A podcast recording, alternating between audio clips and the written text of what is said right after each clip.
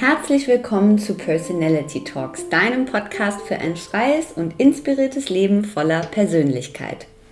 Was will ich, wer bin ich und was brauche ich eigentlich für ein rundum zufriedenes Leben? Tue ich das, was ich liebe? Wenn du dir diese Fragen auch schon immer mal stellen wolltest und keine Angst vor den Antworten hast, dann bist du genau richtig hier bei uns. Ich bin Simone, Yoga- und Meditationslehrerin und habe zusammen mit meiner Freundin Sabine Personality Mac gegründet. Ein Online-Magazin rund um Persönlichkeitsentwicklung, Self-Care, Wellbeing, Wellness und Empowerment. Personality Talks ist der Podcast zum Magazin, in dem wir spannende Persönlichkeiten, Experten und Coaches zum Gespräch treffen, euch unsere Tipps für ein erfülltes Leben verraten und voneinander lernen.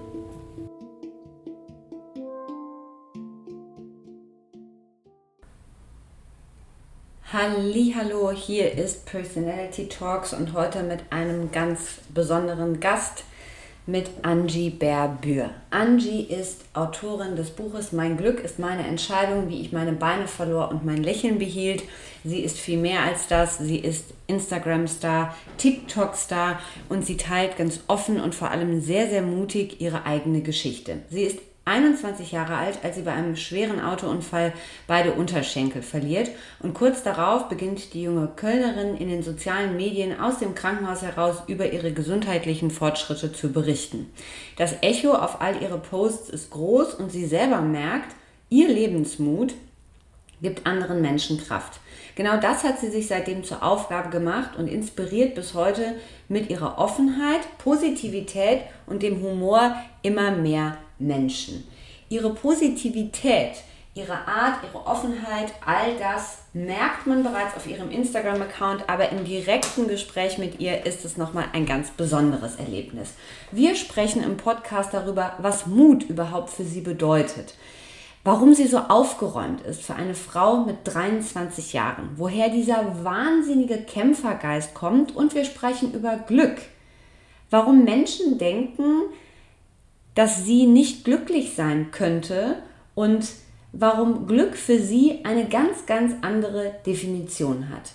Ihr Lebensmotto nach vorne gucken, weil hinter dir eh alles in einer Staubwolke verschwindet, ist inspirierend und wir sprechen darüber, warum sie so dankbar ist und warum sie sich der Gesellschaft zeigt mit all dem, was sie mit sich bringt. Angie ist eine sehr, sehr inspirierende junge Frau. Ich bin sehr dankbar, äh, dass sie sich die Zeit genommen hat, mit mir zu sprechen und ich wünsche euch viel Freude, viel Tiefgang bei dem Gespräch mit Angie. Herzlich willkommen im Podcast Personality Talks, Angie Berbür. Hallo Angie. Hi. Angie, nimm uns ein bisschen mit. Wie geht es dir heute? Wie äh, bist du in den Tag gestartet? Wir haben ja jetzt irgendwie hier Dienstag, 11 Uhr. Was ist heute schon alles passiert, bevor du äh, vor deinem Mikro Platz genommen hast?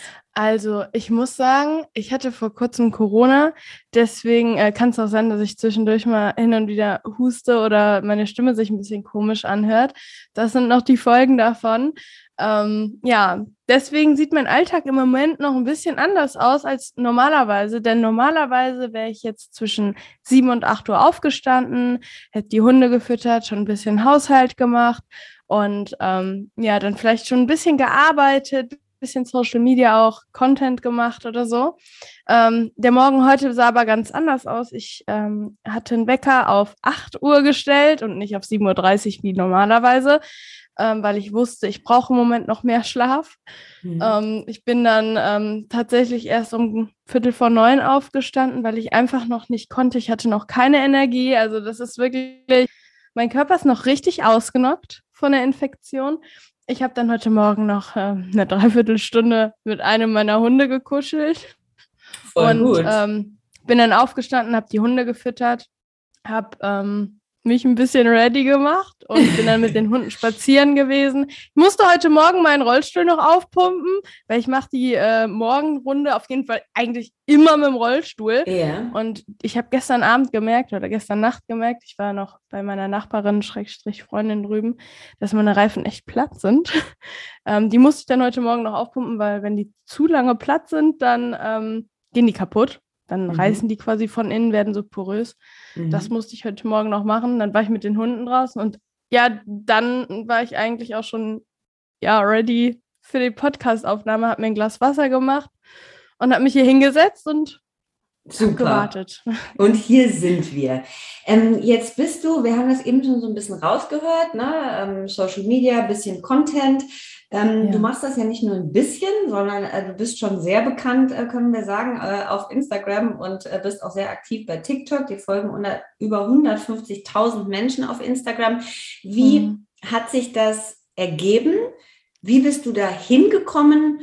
Und ähm, lass uns ein bisschen darauf eingehen, was das ja auch für ein sehr besonderer Account ist.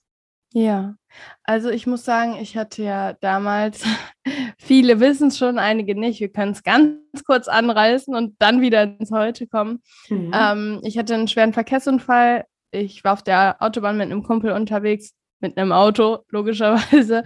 Ähm, wir kamen dann zu einem Unfall, wollten die Unfallstelle absichern. Ich habe, ähm, ja, ich stand hinterm Wagen und dann wurden mir beide Beine quasi abgefahren. Ähm, ja, ich kam dann ins Krankenhaus und ähm, ja, da fing es eigentlich auch schon an. Ich lag erst mal zwei Tage im Koma und ähm, bin dann aufgewacht. Hatte erstmal die krassesten Halluzinationen und war voll neben mir und habe ähm, dann auch mein Handy abgenommen bekommen, weil ich die Polizei gerufen habe und so ein Blödsinn. Ähm, habe mein Handy dann äh, ein paar Tage später wiederbekommen. Ich glaube, nicht mal eine Woche nach dem Unfall habe ich meine erste Instagram-Story hochgeladen. Warum habe ich das gemacht? Ähm ich habe so viele Nachrichten bekommen von Familie, Freunden, Bekannten, auch Menschen, die nur davon gehört haben. Und ich hatte überhaupt keine Energie und keine Lust, allen dieselben Fragen immer wieder zu beantworten. Mhm, mhm dann war so die Frage, okay, was mache ich jetzt? Ja, okay, ich poste das einfach einmal auf Instagram, weil das die Plattform ist, die halt auch zu dem Zeitpunkt schon am meisten genutzt wurde. Ich glaube, die einzige Person, die kein Instagram hatte, war meine Oma zu dem Zeitpunkt.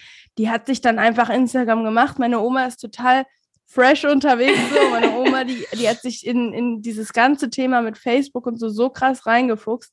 So, damit war dann das einzige Problem, Problem, in Anführungsstrichen meine Oma, die es halt nicht hatte und die hat sich das dann einfach gemacht.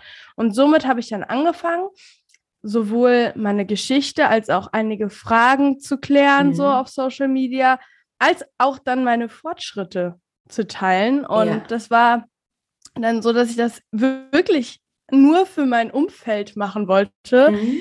Plus, ich habe mir dann irgendwann gedacht, okay, ähm, da war, ich hatte vor meinem Unfall mal so ein Video gesehen von einem von Leroy. Ich weiß nicht, viele kennen Leroy wahrscheinlich. Mhm. Ähm, er hat jemanden interviewt, der ein Bein verloren hatte und das mhm. Video hat mir sehr, sehr viel Kraft gegeben. Mhm. Das Video hatte ich vor dem Unfall gesehen und das hat mir mhm. nach dem Unfall halt die Kraft gegeben, weiterzumachen und Ziele zu formulieren und so. Und ähm, dann habe ich mir halt gedacht, dass ich vielleicht auch irgendwie ein, zwei Personen da draußen die Kraft geben kann, die mir dieses Video geben konnte. Deswegen wollte ich unbedingt zu Leroy. Ich hätte niemals gedacht, dass ich das mit meinem eigenen Kanal machen werde. Mhm. Ähm, ja, aber ich habe innerhalb kürzester Zeit tatsächlich es auch geschafft, mit meinem Kanal mir eine Community aufzubauen, die ja die, die mir liebe Worte zuschreibt, aber die ich auch inspirieren und motivieren kann.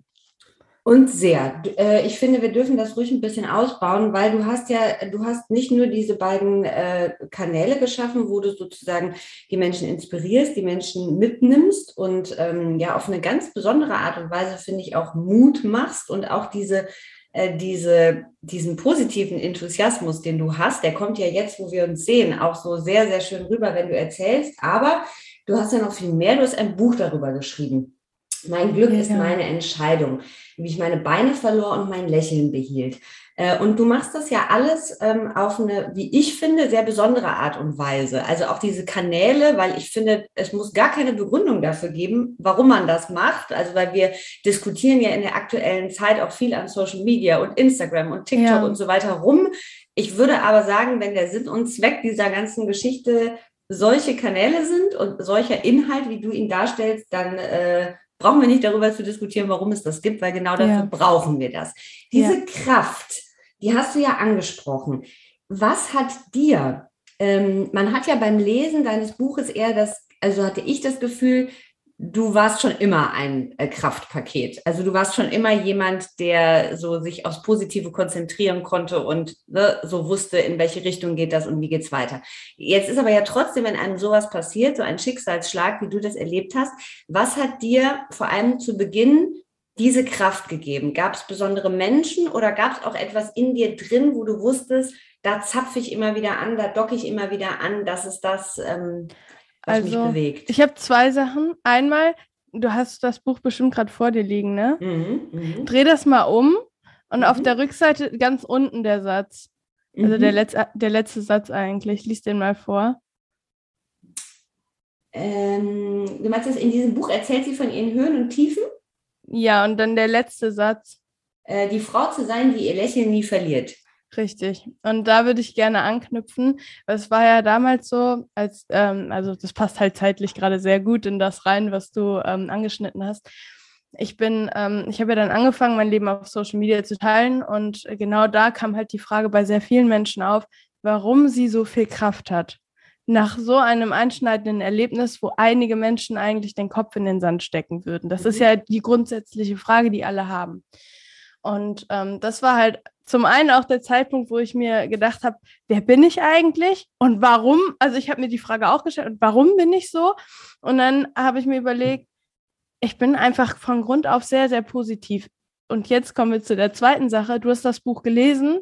Ich bin schon, schon durch richtig viel Scheiße durchgegangen. Das mhm. muss man hier nicht schön um, umschreiben. Es ist einfach mhm. so. Ich habe familiär wirklich richtig viel durchmachen müssen. Mhm. Ich würde nicht sagen, dass ich am, die schlimmste Vorgeschichte habe. Ich würde nicht sagen, dass, dass, dass ich, ich die schlimmste Kindheit hatte. Aber für mich war meine Kindheit nicht schön. Mhm. Ich habe sehr, sehr wenig bis gar keine Liebe von meinen Eltern bekommen. Ich mhm. habe ähm, sehr früh erwachsen werden müssen.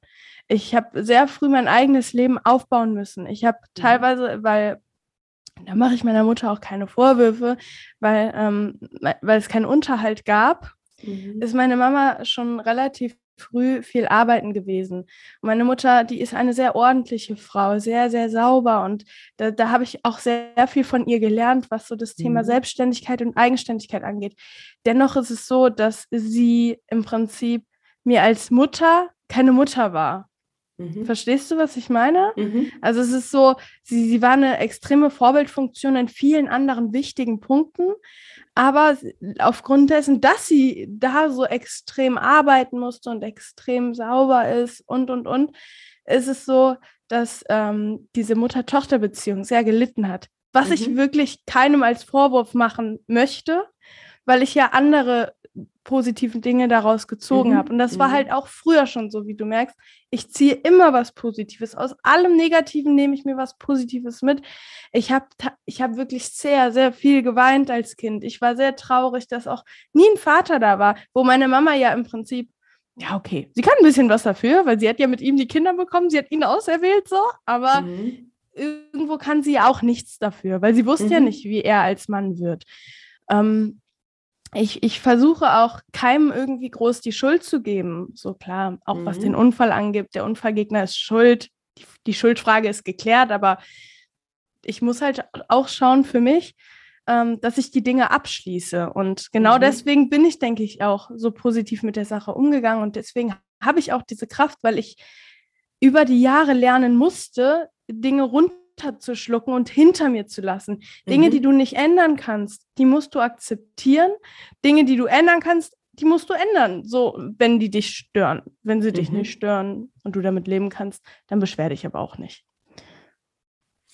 Das ist ja sehr für, ähm, das ist auch das, finde ich, was beim Lesen des Buches so durchkommt. Ich dachte, auf Seite 10 habe ich äh, nochmal so kurz gedacht, ähm, also man denkt ja sehr schnell, wow, und man kommt aber auch sehr schnell in diese Gedanken rein, da spricht eigentlich jemand, der schon viel, viel älter ist als das eigentlich oh. angegebene Alter. Also man oh, ich sag's dir, es ist so schlimm für mich, wirklich. Es ist auch für mich selber, ist das überhaupt nicht leicht, dass ich innerlich schon so alt bin.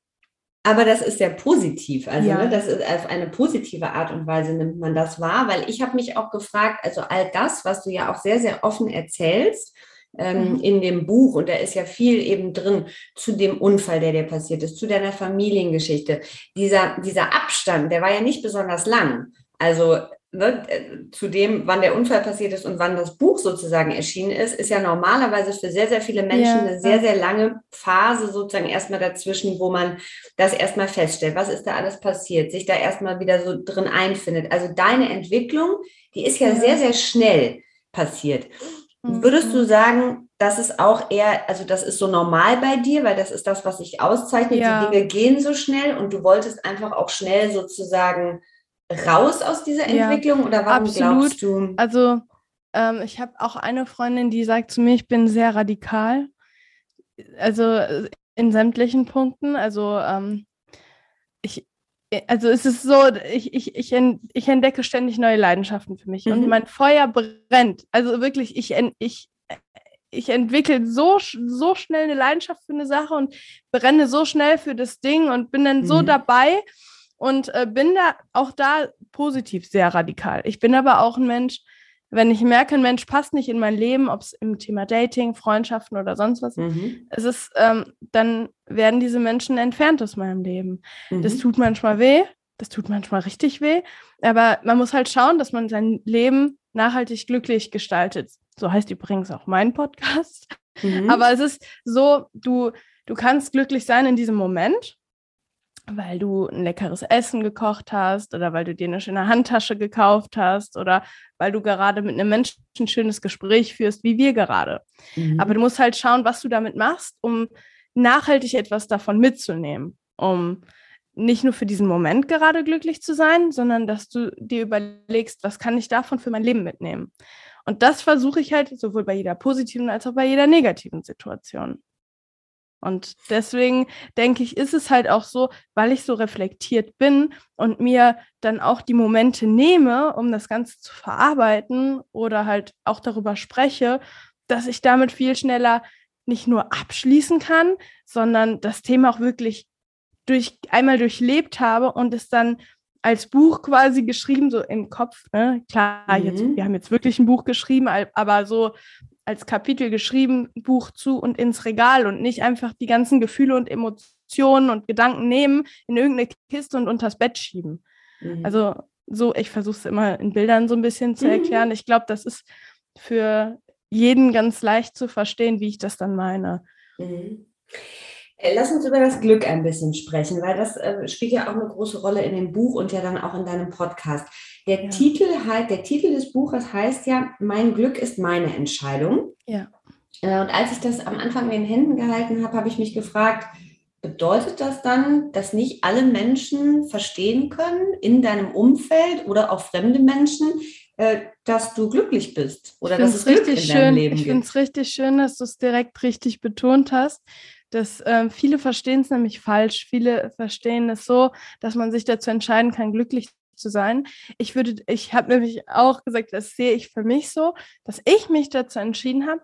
Ähm, diese Möglichkeit hat nicht jeder, dass mhm. er ähm, sagen kann, ey, ich entscheide mich jetzt glücklich zu sein. Alleine wenn man die psychischen Vorerfahrungen und Erkrankungen bei manchen mhm. Menschen damit einbezieht, ist das natürlich nichts, was man verallgemeinern kann aber ja, genau das, was du gesagt hast, es ist für viele Menschen nicht nachvollziehbar gewesen, dass ich so schnell mit den Sachen klargekommen wäre. Ich glaube, viele Menschen, auch wenn sich das böse anhört, die hätten mich gerne eine Zeit lang leiden gesehen. Einfach, weil sie mir nicht geglaubt haben, dass ich so gut damit mhm. klarkomme.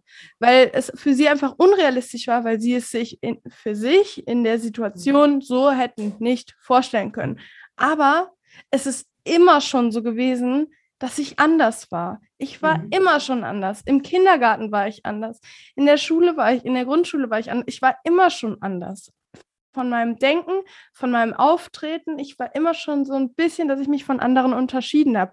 Nicht so, dass ich immer aus der Masse so voll herausgetreten bin mhm. oder so, sondern man hat einfach gemerkt, dass irgendwas bei mir anders läuft. So, und das ist ja auch familiär bei mir alles ganz, ganz anders gewesen als normal. Mhm. Konntest du gut damit umgehen? Also konntest du früher äh, sozusagen als ne, junges Mädchen Grundschule, wenn du das da gemerkt hast, ich bin anders als andere äh, Kinder auf eine gewisse Art und Weise, war das was, womit du okay umgehen konntest? Oder war das was, wo du gemerkt hast, boah, also das ist schon nicht eine ganz einfache Nummer hier?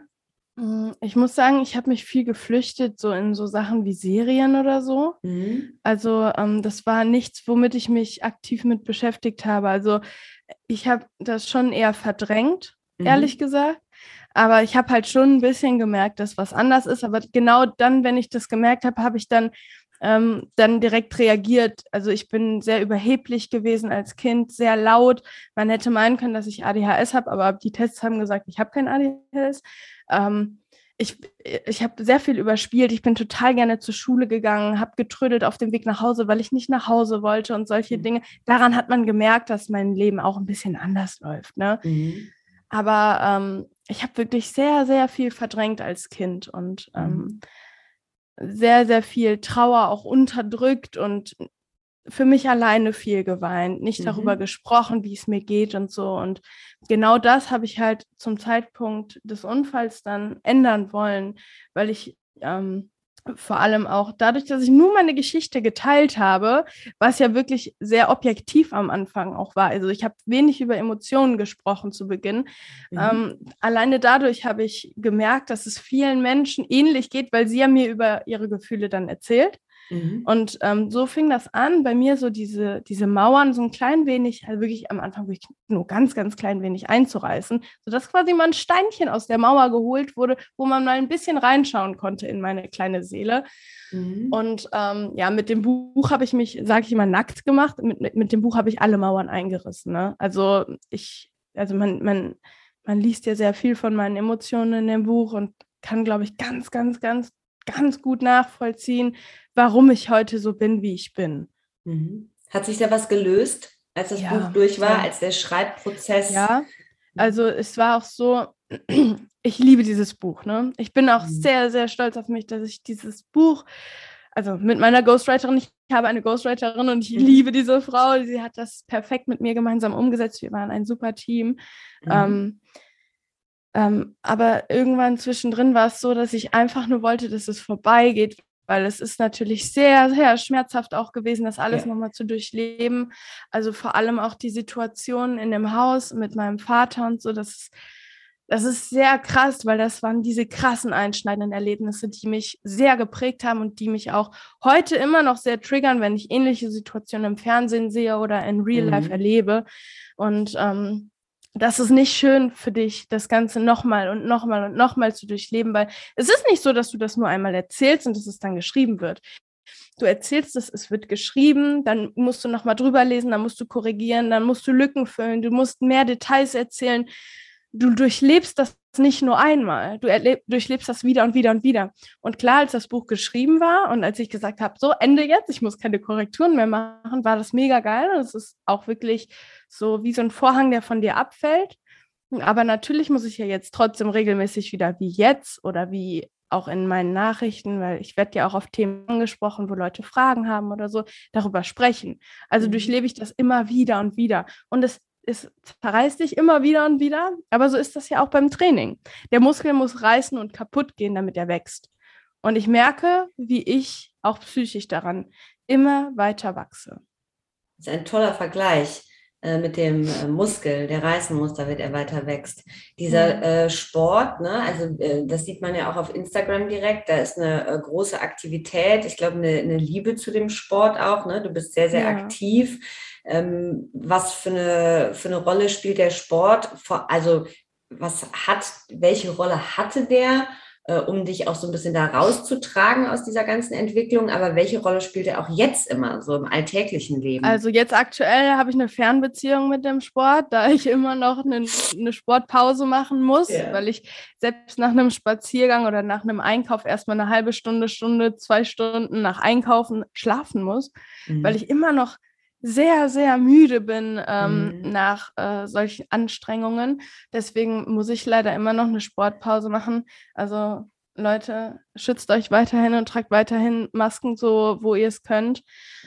Ähm, aber damals vor dem Unfall hat der Sport für mich eine sehr ungesunde Rolle tatsächlich gespielt, also mhm. eine, eine, lange Zeit lang. Ähm, ich bin auch fast in die Bulimie damals gerutscht, also ich hatte auch eine sehr, sehr negative Zeit mit dem Sport an meiner mhm. Seite. Ähm, aber auch da ist es halt immer noch das, was du draus machst. Und ich glaube, es war auch für mich ganz wichtig, in dieses Extrem mal reinzukommen, um auch zu sehen, dass der Sport auch nicht nur gesund ist. Also ich würde sagen, dass alles, was du in deinem Leben machst, was dich glücklich macht, dich auch unglücklich machen kann, wenn du es zu viel konsumierst, so. Mhm. Und ähm, deswegen ist halt dieser Nachhaltigkeitsgedanke, der bei mir halt da ist, so auch auf die Psyche gesehen, ein ganz, ganz großer. Und ähm, da ist halt wirklich bei allen Dingen, die du machst, die Dosis das Gift. Du kannst dich im Prinzip, glaube ich, sogar mit Wasser vergiften, wenn du zu viel davon trinkst. Mhm. Und ähm, ja, also heute spielt der Sport für mich, also normalerweise nicht, wenn ich Pause habe, aber eine ganz besondere Rolle, weil der Sport mich sowohl körperlich als auch psychisch stark macht. Ich habe halt nach dem Unfall direkt auch wieder mit dem Sport angefangen, auch im Krankenhaus schon. Und es ist halt so, dass ich relativ schnell gemerkt habe, dass ich in dem Sport immer noch derselbe Mensch bin, beziehungsweise sogar noch viel, viel stärker bin, weil ich ähm, aus, na, aus einem ganz anderen Topf meine Energie quasi jetzt schöpfe. Es ist einfach so. Ich glaube, das kommt von meiner Nahtoderfahrung und ähm, ich glaube, das würde jetzt den Rahmen ein bisschen sprengen, aber das habe ich auch in dem Buch, glaube ich, ganz schön beschrieben. Ähm, genau, lass uns da ganz kurz mal bleiben, weil du sagst ja. es ja schon mit diesem, also dieser, das ist ein ganz anderer Topf aus dem du diese Energie schöpfst. Und das ja. beschreibst du ja auch. Also du hast da einen Moment beschrieben, das ist, als ob dich pulsierende Energie umhüllt, die dich auf eine Art und Weise durchflutet und schreibst ja auch. Also diese Berührung hat dir irgendwie auch ganz, ganz viel Kraft gegeben. Hast du seitdem, seit dieser Erfahrung, das habe ich mich gefragt, Gibt, hast du seitdem irgendwie einen, an einen Glaub, hat sich der Glaube an die Dinge verändert? Gibt es einen Glauben an äh, Übernatürliches? Würdest du sagen, das also hat dein ja. Leben? Ne? Also für mich war es immer schon so, dass ich an Schicksal geglaubt habe. Ich hatte vor meinem Unfall auch schon das Tattoo Everything happens for a reason, also alles passiert mhm. aus einem Grund. Ich glaube auch an eine Kraft, die stärker ist, ob das Gott ist oder sonst was es ist für mich völlig irrelevant. Ich muss dem Ganzen keinen Namen geben. Mhm. Es ist auch für mich total schön zu wissen, dass man irgendwo ein bisschen fremdbestimmt wird und dass sein Leben irgendwo sowieso eine Richtung einnehmen wird. Es ist total schön, auch diese Verantwortung in dem Moment so ein bisschen abzugeben. Mhm. Ich muss dem Ganzen keinen Namen geben. Aber ich muss sagen, dass der Glaube an mich selber durch den Unfall, durch die Nahtoderfahrung und auch durch all den Schmerz, den ich auch körperlich erleben musste, ähm, ja, dass der Glaube an mich selber dadurch auch enorm gewachsen ist. Also ich, mhm. ich vertraue viel mehr in mich und ich probiere viel mehr neue Dinge aus und ich bin viel mehr ähm, mit dieser Einstellung, äh, lass einfach machen und ne, lass uns doch nicht den Kopf zerbrechen, wie und was und lass doch einfach machen. Wir verschwenden viel zu viel Zeit damit, Dinge zu hinterfragen und uns selber die Frage zu stellen, wie könnte das funktionieren, statt dass wir einfach diese Energie nehmen und einfach mal machen. Mhm. Schön. Ja. Ich muss noch mal ein bisschen zu, zu dem Glücksthema zurückkommen, weil ich mhm. mich tatsächlich noch mal frage, und da geht es auch so ein bisschen um den gesellschaftlichen Umgang, den wir damit haben. Warum glaubst du, haben wir das Gefühl oder machen eine Zuschreibung, dass ähm, ein Mensch, der nur ein Bein hat oder nur einen Arm oder keine Arme oder was auch immer, nicht genauso glücklich sein kann ähm, wie ein Mensch, der vielleicht noch alle äh, Gliedmaßen besitzt. Woher, was glaubst du, woher kommt das? Welche Vorstellung äh, ist in den Köpfen der Menschen manifesti manifestiert? Ähm, ich glaube, wenn wir von Glück sprechen, dann denken viele Menschen an Erfolg und ähm, machen ihr Glück von Erfolgen abhängig.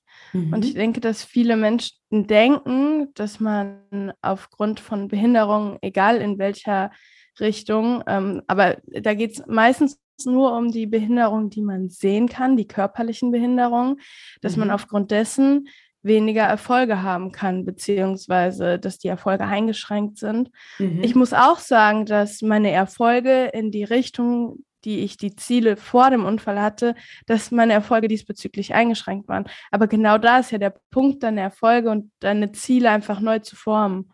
Mhm. Und ähm, ich glaube, dass da der Horizont von vielen Menschen einfach sehr eingeschränkt ist und das meine ich mhm. überhaupt nicht böse. Das beschreibe ich selber gerne so als Ozean und viele Menschen, die schwimmen nur an der Oberfläche und viele Menschen schwimmen an der Oberfläche und schauen nur nach vorne, die schauen nicht nach oben, die schauen nicht zur Seite, nicht nach unten. Und dann gibt es halt andere Menschen, die schwimmen an der Oberfläche und schauen mal vielleicht ab und zu mal nach unten, mal zur Seite. Und dann gibt es halt Menschen, wie mich, so würde ich mich beschreiben. Ich schwimme nicht nur an der Oberfläche. Ab und zu schwimme ich mal an der Oberfläche, um zu gucken, was die anderen da oben machen. Aber eigentlich bin ich die ganze Zeit im kompletten Ozean unterwegs. Bin übertrieben überfordert, weil ich alles sehen möchte, weil ich weiß, wie tief und wie weit der Ozean ist. Und überfordere mich selber, weil ich will dahin, ich will dahin, ich will die coolen Leute kennenlernen, ich will das erleben. Und ähm, habe überhaupt nicht genug Zeit, das alles zu erleben. Und habe ganz viele Ziele, ganz viele Pläne und ganz viele Orte, die ich noch nicht gesehen habe. Also sowohl im Real Life als auch mhm. so von dem Thema, dass man total viel unerschöpftes Potenzial noch hat. Ähm, ja, und das ist halt einfach, da ist jeder Mensch anders. Und ähm, mhm. es ist für mich total in Ordnung, dass es Menschen gibt, die nur an der Oberfläche schwimmen. Ich finde es total schade, weil es wäre, glaube ich, ganz cool, wenn die mal mit nach unten kommen würden. Mhm. Aber du kannst halt keine Menschen zu ihrem Glück zwingen, das müssen die halt selber wollen. Mhm. Wenn wir ein Bild von dir sehen ähm, auf Instagram, ähm, ich habe mich gefragt, was, ähm, was sehe ich auf den Bildern? Und ähm, ich habe da vor allem auch, während ich parallel sozusagen ja das Buch gelesen habe, äh, eine ähm, sehr hübsche, junge, sportliche Frau gesehen, die ähm, auch wenn man äh, nur so in, in, sich mal wirklich nur auf das Gesicht konzentriert, schon so eine gewisse Besonderheit ausstrahlt. Was willst du, was die Leute sehen? Oh, was will ich, dass die Leute sehen? Ich will, dass die Leute eine echte Person sehen. Mhm. Ich benutze ja selber auch gar nicht so Facefilter oder so. Also mhm. viele, viele verwenden ja auf ihren Instagram-Bildern diese diese komischen Face-Veränderungs-Apps, mhm. keine Ahnung, sowas, da nehme ich ja Abstand von. Mhm. Ähm, ich möchte, dass die Menschen sehen, dass die Schönheit in Menschen auch in dem Detail liegt, also mhm. vor allem auch in Narben und so. Mhm. Und ähm, ich selber, ich zeige mich ja auf Instagram auch mit verwuschelten Haaren und da habe ich ja auch zu Beginn sehr, sehr viel Kritik für bekommen und ähm, ich möchte einfach, dass die Menschen mich als echt wahrnehmen und ähm, ich hoffe wirklich, dass ich viele Menschen daraus auch so inspirieren kann, auch sich ungeschminkt zu zeigen oder mhm. mit verwuschelten Haaren oder auch wenn sie mal krank sind oder mhm. wenn es denen mal nicht so gut geht, weil es ist auch für die Person, die dann darüber spricht, dass es ihr nicht so gut geht, ein ganz, ganz wichtiger Prozess, das mit anderen Menschen zu teilen und wenn das nur mit deinen Freunden ist, aber es ist total wichtig, über Dinge zu sprechen. Und mhm. ja, ich will einfach echt sein. Und mhm. das will ich nicht nur sein, das bin ich auch. Aber mhm. ich möchte, dass andere Menschen genau das auch sehen. Nicht nur, weil ich möchte, dass sie so das und das Bild von mir haben. Das ist mir eigentlich relativ egal. Aber ich möchte, dass sie sehen, dass die echte Welt so aussieht und dass sie vielleicht für sich selber auch ein bisschen was mitnehmen. Ja.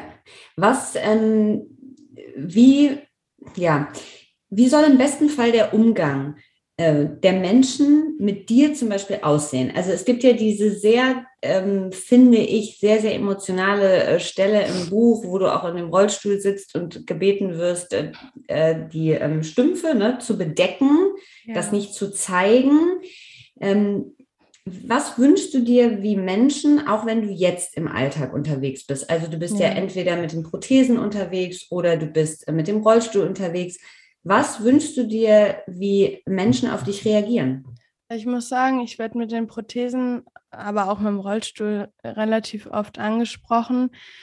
Ähm, hey, das ist, das ist wirklich, manchmal, manche Menschen nehmen das böse auf, aber ganz ehrlich, ich kann es ja einfach sagen, wenn du nichts Gutes zu sagen hast, dann halt einfach deinen Mund. Shut up, ja. Ja, das ist einfach ja. meine, also ich möchte aber auch nicht, dass Menschen zu mir kommen und mir plötzlich, ohne dass ich danach frage, ihre mhm. Leidensgeschichte erzählen. Ja. Also ja. klar, wenn ich wen kennenlerne, der auch eine Prothese trägt und man unterhält sich, man kommt ins Gespräch mhm. oder mit jemandem, der auch im Rollstuhl sitzt oder oder das ist total legitim, mhm. dass man dann irgendwann auf diesen Punkt kommt. Aber es ist halt sehr oft so, dass mir dann der Karl-Heinz von der Straße gegenüber dann auf einmal erzählt, dass seine Frau jetzt bettlägerisch ist und Pflegegrad 5 hat und was weiß ich. Und das, also so, das sind so Themen, Mhm. Ähm, ich kann das nachvollziehen, dass Menschen ähm, über ihre Dinge sprechen möchten, aber nur weil ich meine Behinderung nicht verstecken möchte, nicht verstecken mhm. kann oder nicht verstecken will, heißt es nicht, dass es für dich eine Einladung ist, mich als Therapeut zu benutzen. Mhm. Und ähm, auch wenn ich gerne mit Menschen spreche, möchte ich über solche intimen Themen, die ja mhm. auch für mich triggernd sein könnten, nur sprechen, wenn ich ja, der Person gegenüber das Gefühl gebe, dass ich auch da, darüber sprechen möchte. Ja. Weil ähm, es ist natürlich auch für mich, weil ich einfach ein sehr sensibler und empathischer Mensch bin, jedes Mal eine, ein neues Päckchen, was ich mit in meinen Rucksack packe, was ich mit mhm. mir schleppe dann. Mhm. Ja. Du beschreibst eine schöne Situation, dass Kinder in den meisten Fällen sehr positiv damit umgehen. Ja, ne? oh mein Gott, es wäre so schön, wenn einfach alle wie Kinder reagieren mhm. würden. Mhm. Also klar, wenn ein Erwachsener sagen würde, ey, du bist voll das Transformers-Mädchen oder so, wäre schon komisch. Ja, Aber ja. Kinder sind sehr, sehr offen, sehr mhm. direkt mhm. und ähm, meines Erachtens überhaupt nicht so respektlos wie teilweise Erwachsene. Mhm. Und das ist, äh, das ist sehr erfrischend. Das ist wirklich sehr, sehr erfrischend, weil das Thema mit den Kindern, auch weil sie einfach kein Blatt vor den Mund nehmen, auch mhm. relativ schnell abgearbeitet ist und die Prothesen mhm. sind so schnell einfach egal für die Kinder, ja. weil sie merken, die sehen nur krass aus. Irgendwie so krass sind die ja gar nicht. Also mhm. das ist schon krass, vor allem wenn ich mit den Prothesen und meinen Hunden draußen spazieren bin. Ich habe mhm. zwei kleine Zwergspitze, die sehen süß aus. Das sind kleine Fellknäule ey, dann geht es ganz kurz um die Prothesen und dann sind die Hunde so viel interessanter und das ist mhm. total schön. Das ist einfach ja. schön, ja. Ja, das ist gut. Ähm, die Reaktion im, äh, auf deine Social Media Kanäle. Also da ist ja von Anfang an war ja eine große Reaktion da. Die Leute haben äh, dich Sachen gefragt, haben dir Dinge erzählt, das hast du eben schon gesagt, haben einen Teil ihrer Emotionen vielleicht mit dir geteilt haben dir hoffentlich äh, vor allem äh, ein gutes Feedback gegeben. Ja. Aber es gab auch Reaktionen, und da bin ich dann äh, erneut hängen geblieben, dass junge Menschen dir geschrieben haben, du musst mich berichtigen, wenn das falsch ist, weil ich da auch ein bisschen gestolpert bin, dass sie sich wünschten, selbst keine Beine mehr zu besitzen, ja. um diesen Ruhm in den sozialen Medien zu haben. Ja, das ist total konfus. Das ähm, bekommen wir wir Social Media Präsenzen, sagt man das so? Ich glaube mhm, schon, mhm. ähm, die eine Behinderung haben, relativ auch häufig zu hören. Ähm, das ist total surreal. Also, das, also es gibt, es gibt einfach Menschen, die wären um, um jeden Preis der Welt gerne reich in dem Sinne vom, also ich, ich mhm. Reichweite, also ich, ja. ich beschreibe ja. ich, ich beschreibe Reichtum auch gerne genau damit, aber nicht aufgrund dessen, dass mir die Zahlen wichtig sind. Für mich ist es total wichtig, viele Menschen zu erreichen, zu, zu motivieren und die Welt so ein kleines Stückchen besser zu machen. Und ja. da will ich jetzt nicht in die Politik gehen oder so, was vielleicht auch cool wäre, aber ich möchte, dass der einzelne Mensch an sich glücklicher ist. Also mir geht es da überhaupt nicht darum, viel Geld zu verdienen oder so. Mir geht es wirklich darum, wenn ich, wenn ich wirklich sehe, dass ich ähm, einem Menschen in meinem Umfeld oder auch vielleicht einem Menschen, der nicht unbedingt in meinem direkten Umfeld ist, ähm, dass ich dieser Person ein wenig Glück ins Leben bringen kann und dass sie vielleicht Aufgaben im Alltag oder Hürden oder Probleme anders angeht und mhm. nachhaltig glücklicher wird, dann ist das für mich die größte Bestätigung, die ich haben kann. Und da könnten wir auch nochmal zu der Frage von eben mit dem Glück mhm. hingehen. Für mich ist das einfach das pure Glück und für mich ist das der Erfolg und das, was ich in meinem Leben oder was ich für mich als Erfolgserlebnis oder als großes Erfolgserlebnis beruflich auch sehe. Mhm. Ähm, jetzt dreht sich die, äh, die Ausgabe, in der äh, das Interview ähm, erscheint, auch um das Thema Mut. Ähm, ja. Was würdest du sagen? Dieses, würdest du dich als einen mutigen Menschen beschreiben? Würdest du sagen, Mut ist etwas, was sich äh, durch deine ganze Geschichte nochmal verstärkt hat, was man lernen kann? Wie, was glaubst du? Absolut. Absolut. Ich würde auch sagen, dass ähm, dass das mit dem Thema des Muts, ich glaube, das hat sich bei mir ein halbes Jahr vor meinem Unfall angefangen zu entwickeln. Und durch den Unfall ist es einfach so, dass ich ähm, auch durch die Erfahrung danach, aber der Unfall war halt aus, ausschlaggebender Punkt so, ähm, dass ich schnell in den Punkten reifer und erwachsener geworden bin, wo wir dann auf den allerersten Punkt zu sprechen kommen können, dass ich mich so alt innerlich auch schon fühle. Ich äh, musste sehr viele Dinge sehr schnell reflektieren, akzeptieren, hinter mir lassen und das habe ich getan und deswegen ist es halt alles so gekommen und ja, es war halt so, das erste Mal, dass ich richtig mutig war, war, dass ich das allererste Mal von zu Hause ausgezogen bin mhm. mit dem Hintergedanken, okay, vielleicht könnte das finanziell hier und da ein bisschen schwieriger werden, mhm. aber ich traue mich das jetzt und damit fing das halt an und dann war es halt so, dass ich den Unfall hatte und ich fand es schon ganz schön mutig, dass ich, keine Ahnung, das waren, glaube ich, zwei Wochen nach meinem Unfall, dass ich da quasi unten im Reha-Raum ge gegangen bin und die Kurzhanteln in die Hand genommen habe und mhm. einfach Schultern trainiert habe. Ich fand das schon ganz schön mutig. Sehr. Das, hat, das hätte vielleicht nicht jeder gemacht. Mhm. Genauso habe ich ja auch die eine oder andere Sache gemacht, die man nicht machen sollte. Ich bin, ähm, ich glaube, das war an Silvester, weil ich sollte ja eigentlich, äh, oder war das an Weihnachten? Nee, ich glaube, das war an Weihnachten war ich im Krankenhaus, an Silvester habe ich mich rausgeschlichen. Ähm, es war nicht abgesprochen, aber die wussten eigentlich Bescheid, aber sie wussten nicht Bescheid. Das ist auch mega mutig. Ich wusste, dass das jetzt nicht so mega erlaubt ist, so. Mhm. Aber ich wusste halt auch, dass das für meine Psyche ganz, ganz wichtig war, einfach mal wieder nach Hause zu kommen. Und dann war ich halt mhm. halt mal für zwei, drei Stunden bei Freunden und ähm, das war ganz, ganz toll für mich. Und das war eine ganz mutige Sache, weil ähm, das hätte ja auch Konsequenzen mit sich ziehen können. Mhm. Ähm, aber auch nach der Krankenhauszeit. Ich bin nach zwei Monaten bin ich wieder ausgezogen in eine eigene mhm. Wohnung, in meine erste eigene Wohnung nach dem Unfall.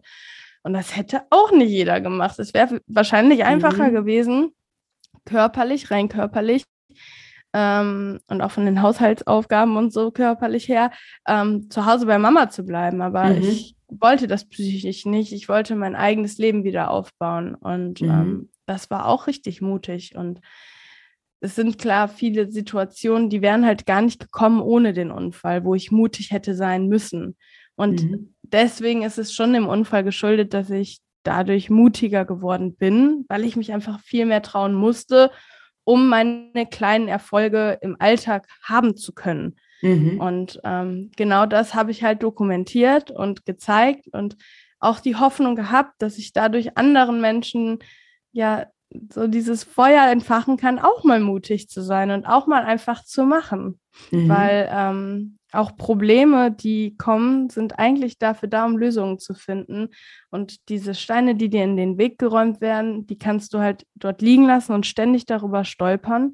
Oder du nimmst diese Steine und baust dir was Schönes daraus.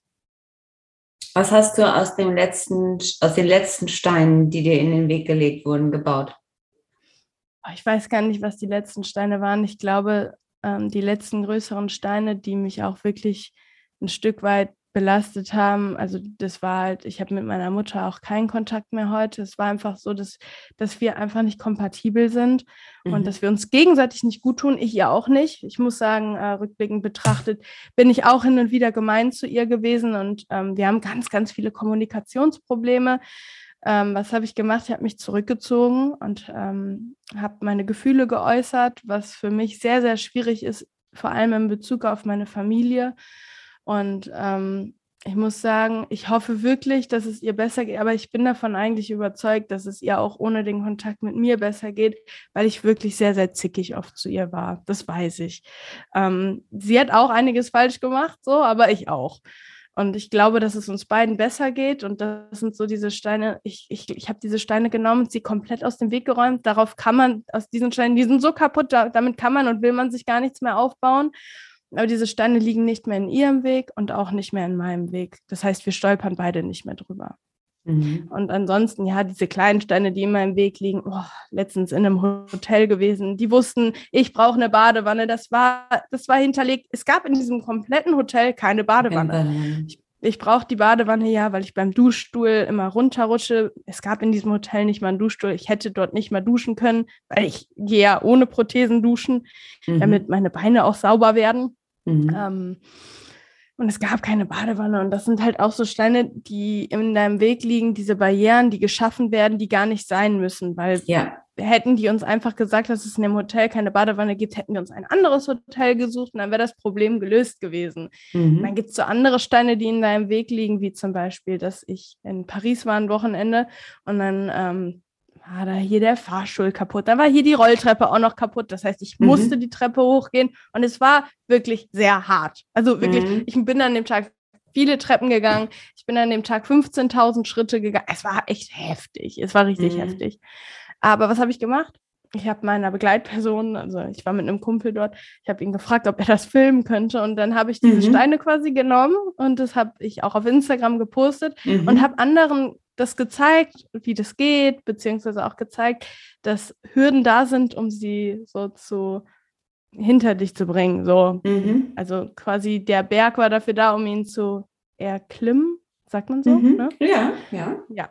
Und das habe ich, also ich, ich nehme halt alle Herausforderungen des Lebens oder fast alle Herausforderungen des Lebens nehme ich an und ja, mhm. schaffe mir meine kleinen Erfolge. Also auch wieder dieses nach vorne gucken, weil, wie du so schön beschreibst, hinter dir eh alles in dieser Staubwolke ja. verschwindet, die wir eh nicht festhalten können. Ja. Ähm, du hast so eine, ähm, da müssen wir noch mal kurz drauf eingehen, bevor wir die letzten drei Fragen haben. Äh, man, es kommt ja durch, dass du einfach auch sehr bewusst lebst und dass du für dich auch entscheidest, also alles, was nicht positiv ist, alles, was nicht stimmig ist, das muss gehen. Und ja. du setzt ganz klar ja auch für dich Grenzen. Und ja. damit haben ja viele Menschen ein Problem. Also viele mhm. Menschen haben ja ein Problem, so den eigenen Raum abzustecken, klarzumachen. Ja. Da sage ich jetzt auch mal nein, das, das möchte ich nicht, das will ich nicht, das ist mir zu viel, das ist mir zu wenig. Was würdest du sagen, was ist dein Tipp für dieses weil das hat ja auch sehr viel mit Mut zu tun. Also mutig Grenzen zu setzen, anderen Menschen gegenüber auch. Ja, ich finde es total schade, dass dieses Thema bei uns in der Gesellschaft noch nicht so angekommen ist, mhm. weil ich weiß nicht, wie es für dich ist, wenn eine Freundin dir mal absagt. Ähm, aber es ist doch viel schöner, den wahren Grund zu hören. Also es ist voll oft so, dass man das Gefühl hat, dass die Person gegenüber oder die Person am Telefon oder die Person, die gerade am Handy diese Nachricht mhm. geschrieben hat, dass sie gerade einen Grund vorschiebt, ähm, mhm. um abzusagen. Mhm. Das ist so das beste Beispiel, was ich glaube, jeder nachvollziehen kann, weil ich bin auch eine mhm. Person, ich habe auch schon oft Treffen abgesagt, ohne den richtigen Grund zu nennen mhm. oder bin zu spät gekommen zu einer Verabredung äh, und habe einen anderen Grund genannt. Das ist schon länger her, aber das habe ich auch gemacht. Heute ist es aber so, du kannst ja einfach die Wahrheit sagen. Also warum solltest du denn lügen? Nur weil nur weil es gerade unangenehm ist. So, mhm. Mhm. es ist voll unnötig, wenn ich, wenn ich Tag XY zu spät komme, weil ich sage, ich musste noch eine Instagram-Story aufnehmen, was natürlich total doof klingt, weil das kannst du ja auch später machen, aber nein, es ist mein Job. Mhm. So, oder ich, oder ich sage ein Treffen ab und das passiert in, in den letzten Monaten wirklich häufig, weil ich sage, meine Social Battery ist leer. Ich habe mhm. so viel gemacht, ich habe so viele Interviews gegeben in letzter Zeit. Ich war feiern jetzt am Wochenende und habe dann gestern Abend noch was mit einer Freundin gemacht. Meine Social Battery ist heute leer. Ich brauche heute Zeit für mich. Es tut mir mhm. leid, wir waren verabredet, aber besser sage ich das Treffen ab mit dem richtigen Grund, dass man gegenüber das auch nachvollziehen kann, als dass mhm. ich jetzt irgendeine Ausrede suche, wo dann am besten das Gegenüber noch sagt, ach, kein Problem, wir machen das zusammen oder so. Und dann denkst du dir mhm. so, ne? So, so, die einfach ehrlich sein. Ich mhm. glaube, dieses ähm, Grenzen ziehen mhm. ähm, machen viele nicht und lügen stattdessen. Und mhm. das nicht, weil sie unbedingt lügen wollen, sondern einfach, weil es einfacher ist im ersten mhm. Moment. Aber ich glaube, mhm. wenn wir einmal damit anfangen, ehrlich zu uns selbst zu sein und auch für uns selber einzustehen, weil das mhm. ist das grundsätzliche Problem, wir sind es uns selber oft nicht wert. Wenn wir aber einmal damit anfangen, unseren Selbstwert so zu sehen und daran mhm. zu arbeiten für uns selber, glaube ich, dass es auf Dauer einfacher für uns wird, für unser Umfeld wird und auch für alle zwischenmenschlichen Beziehungen, mhm. weil das stärkt, glaube ich, eine zwischenmenschliche Beziehung ganz enorm, wenn man, wenn man so richtig, richtig ehrlich ist. Mhm. Toll. Das ist ja auch das, was du sehr schön beschreibst in diesem, was dir so geholfen hat, dieses sich erstmal um sich selbst kümmern, ne? den Halt in dir selbst finden. Und das ist ja, ja ähm, ich glaube, wenn man das ähm, mit 23 äh, schon sozusagen rausgefunden hat, äh, kann man da ja so ein riesiges Checkmark dahinter machen, weil äh, das ist ja bei manchen äh, mit 40 noch nicht der Fall. Ja, was würdest du? Schön. Das ist auch einfach eine sehr schöne Sache, wenn man das selber irgendwann merkt. Ja, was würdest du sagen, wovon haben wir zu viel? Wovon haben wir zu viel? Mhm. Von schlechter Laune. Oh mein Gott, so, so krass. Also wirklich, es ist so, ich merke, dass unsere Welt sehr negativ ist. Also sowohl, also allein die, die Einkaufssituation heute. Also ich, mhm. ich, ich nenne gerne Beispiele aus dem Alltag, damit jeder ja. das nachvollziehen kann. Du hast aktuell die Menschen, die sich über andere Menschen aufregen, weil die Maske tragen beim Einkaufen. Mhm. Mhm. Und dann hast du die Menschen, die teilweise, also entweder, also die Menschen, die aktuell beim Einkaufen noch Maske tragen, das sind entweder ältere Menschen, die Angst haben, krank zu werden, oder jüngere Menschen, die Rücksicht nehmen wollen. Und mhm. dann hast du diese Menschen eben, die Älteren nicht mal, die regen sich nicht mehr auf, aber ich als Person, die Rücksicht nehmen möchte für Menschen, die eben Angst haben, krank zu werden oder die ähm, zur Risikogruppe irgendwo gehören, weil ich mhm. habe auch Corona gehabt und der Verlauf war nicht schön.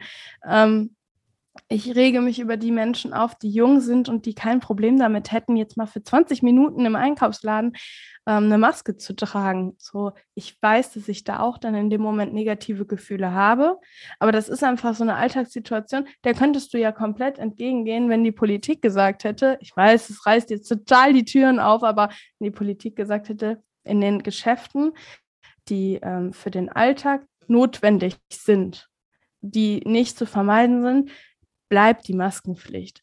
Das wären Einkaufsläden, das wäre eine Tankstelle, also das wäre so Lebensmittelgeschäfte, Tankstelle und Druckerie und keine mhm. Ahnung, was noch für das Leben jetzt notwendig ist. Das sind jetzt so diese grundsätzlichen Dinge, die mir jetzt direkt einfallen, die ich auch regelmäßig besuche und wo ich mhm. persönlich die Maske anlasse. Aber ich sage dir auch ehrlich, bei einer Freizeitveranstaltung wie einem Konzert, wo du die Maske sowieso ständig wieder abnimmst zum Trinken und was weiß ich, finde ich es jetzt auch persönlich nicht so wichtig, dass ich die Maske dann die ganze Zeit wieder anziehe. Mhm. Weil das ist eine Sache, da entscheide ich mich bewusst. Das ist Freizeit, da gehe ich jetzt hin und ne? So. Mhm. Und da sind die Leute aber auch ganz anders drauf, ne? Mhm. Aber es ist so, die Menschen sind sehr negativ und es gibt einfach mhm. viele negative Situationen in unserem Leben, die man einfach ja, wo, wenn man das Problem sieht, eine Lösung auch ganz schnell hätte. Aber da bin ich, da bin ich halt zu klein, um irgendwie groß was auszulösen. Aber ich teile halt auch auf Social Media, dass ich weiterhin meine Maske beim Rewe, Lidl oder Aldi tragen werde. Mhm. Ähm, was glaubst du, was brauchen wir mehr? Liebe. Also so viele Beziehungen. Bestehen ohne Liebe, nur weil, also da meine ich halt auch Freundschaften, weil Freundschaften mhm. sind auch Beziehungen. Also viele, auch familiäre Beziehungen sind halt ohne Liebe. Also ich, ich persönlich, mich triggert das Thema natürlich ganz hart, aber ähm, wir haben viel zu wenig Liebe. Also ich merke halt selber auch in meinem Freundeskreis, ähm, was mir halt für Dinge sehr, sehr wichtig sind. Und mhm du bekommst das total oft mit, wie Freundschaften nur existieren, weil man so lange schon befreundet ist und mhm. wie viele sich auf ein Familientreffen quälen, nur weil man sich jetzt, keine Ahnung, schon einen Monat nicht gesehen hat. Mhm. Also Liebe, Freude, so diese Emotion, die man empfinden sollte, wenn man in einer Situation wie dieser ist, wie ein Familientreffen oder so, das kommt alles viel zu kurz in unserer Gesellschaft, oder? Mhm. Also ich weiß nicht, wie ja. siehst du das? Ja, also ich glaube, äh, Liebe ist auch so eine, also das sind diese, die beiden Fragen, die, ähm, die ich immer am Ende des Podcasts stelle und das ist immer ganz interessant. Ähm, und ich glaube auch, das Erste, was ich antworten würde, ist, glaube ich, immer Liebe, weil wir, ähm, weil, glaube ich, mit Liebe auch alles ja irgendwie einfacher geht und weil es so die, die Lösung für so viele Probleme wäre. Also das fängt ja schon da an, wo du ja. gesagt hast, ne, wo wir uns über Dinge aufregen oder schlechte Laune haben oder vielleicht mit anderen mal nicht so reagieren, wie wir, wie, das, wie wir das eigentlich tun würden, dann ist ja eigentlich immer Liebe die Antwort. Und es klingt immer so ein bisschen cheesy, deshalb sagen es, glaube ich, viele nicht. Aber ja. eigentlich ist es der Schlüssel, der die Tür dann wieder öffnet. So. Ja, Liebe und Kommunikation. Wir haben halt auch total mhm. wenig Kommunikation. Aber ich glaube, wenn wir insgesamt liebevoller mit uns selbst und mit anderen wären, würde mhm. dieses Kommunikationsthema auch nochmal ganz, ganz anders laufen. Ich mhm. muss halt mhm. sagen, ich habe die, die, letzten Tage aufgrund dessen, dass meine Social Battery wirklich leer war, mhm. ähm, war ich total zickig und launisch. Ich habe auch noch meine Periode gehabt. Und dann war es so, mhm. dass ich wirklich anderthalb Tage, obwohl ich mit meiner besten Freundin wirklich nonstop Kontakt normalerweise habe, mhm. sehr wenig Kontakt mit ihr gehabt und habe ihr auch gesagt, ey, mir geht's gerade psychisch nicht so gut, ich bin wirklich mhm. launisch. Und dann sagt sie so, ruf mich doch trotzdem an. Hey, dafür sind doch Freunde da. Ich so, mhm. Mm -mm, ich bin gerade viel zu zickig. Ich kann mich gerade selber nicht mal aushalten. Ich, äh, also, weil ich einfach gerade auch ihr nicht die Person sein kann, die ich normalerweise bin. Ich bin nicht diese liebevolle Person zu dem Zeitpunkt gewesen. Also, es war jetzt vorgestern und gestern. Mhm. Und ähm, da habe ich gesagt, mm ich kann nicht mit dir telefonieren gerade, weil du, du sagst was einfach, einfach weil du was sagen willst oder was fragen willst und ich mhm. würde das so zickig aufnehmen, dann würde ich dich verletzen. Das möchte ich gerade nicht, weil ich einfach auch gerade einfach launisch bin. Mhm. Und das dürfen wir auch sein, ne? Ich glaube, das, das dürfen ist das wir Wichtige. Auch sein, also wir genau sind nicht immer nur die pure Liebe so, ne? Richtig, richtig. Aber mhm. genau da ist es dann halt auch wichtig, dass man auf sich selber achtet und sich auch mhm. mal zurücknimmt, ganz bewusst mhm. und kommuniziert, was ich ja in dem Moment dann auch gemacht habe. Gab es ein Buch, was dich besonders inspiriert hat in der letzten Zeit? Vielleicht ist es auch kein Buch, vielleicht ist es auch eher ähm, ein Podcast, ein Theaterstück, ein Film. Also wir fragen immer nach einem Buch, das muss es aber nicht sein. Aber also etwas. Hab, ja, hm? also es ist ein Buch. Ähm, ich muss sagen, ich habe dieses Buch tatsächlich selber gar nicht, weil dieses Buch immer mal wieder nur auf Bestellung dann gedruckt wird und ich habe es irgendwie immer verpasst. Mhm. Aber ich werde bei Gelegenheit mir dieses Buch auf jeden Fall noch kaufen. Mein Ex-Freund hatte dieses Buch damals gekauft.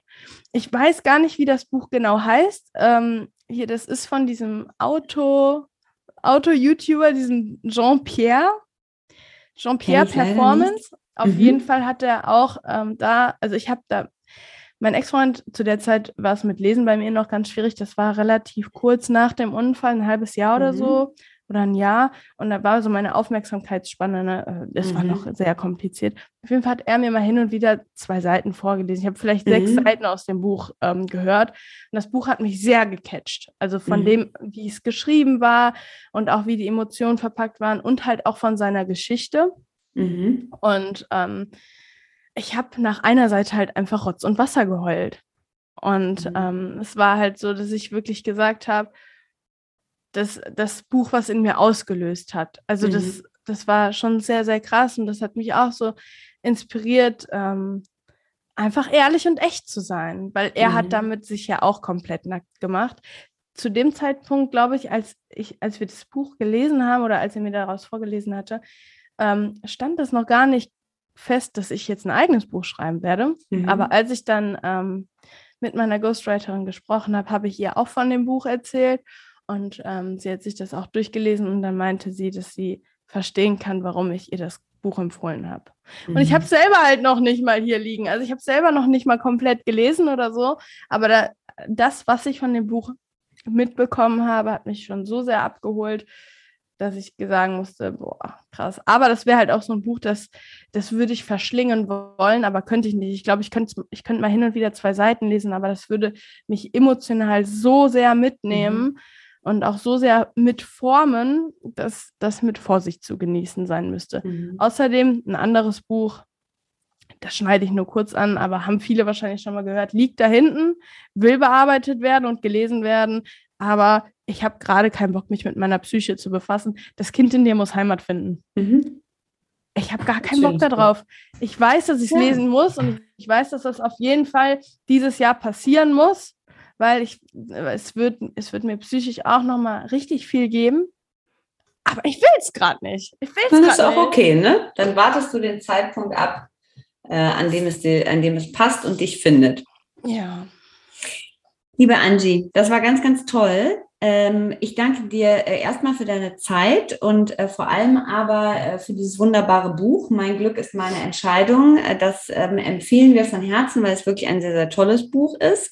Ähm, wir danken dir für deine Offenheit und ich finde, du machst einen Wahnsinnsjob. Also das, was du da auf Instagram zeigst und teils von dir preisgibst, ist, glaube ich, ein sehr, sehr wichtiger und großer Beitrag. Und wir hoffen genau wie du, dass sich viele Menschen davon eine Scheibe abschneiden. Und äh, ich glaube, wenn der ein oder andere so ein bisschen ein Thema mit, ähm, mit Mut oder auch Glück hat, dann ist das ein großer Tipp, äh, sich mal anzuschauen, äh, was du tust, wie du lebst, äh, was du geschrieben hast äh, und was du alles von dir preisgibst. Also vielen, vielen, vielen Dank.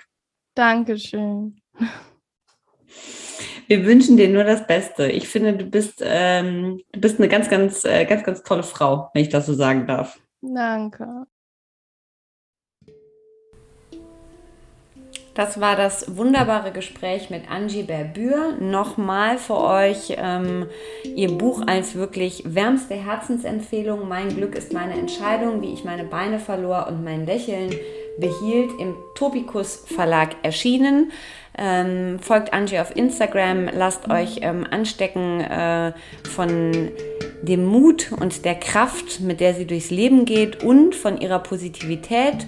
Und genau wie sie am Ende sagt, was brauchen wir eigentlich mehr, ist immer wieder mehr Liebe für uns selbst, mehr Liebe für andere, mehr Liebe untereinander. Und damit beenden wir die ähm, heutige Folge. Wir freuen uns wie immer, wenn ihr dieses Gespräch bewertet, wenn ihr uns ein Feedback da lasst, wenn ihr uns eine E-Mail schreibt und vor allem aber in diesem Fall auch, ähm, wenn ihr das Gespräch mit anderen teilt, äh, mit anderen jungen Menschen, die euch am Herzen liegen äh, und die diese Inspiration, die Angie in die Welt bringt, gebrauchen können. Vielen Dank fürs Dabeisein, vielen Dank fürs Zuhören und bis zum nächsten Mal.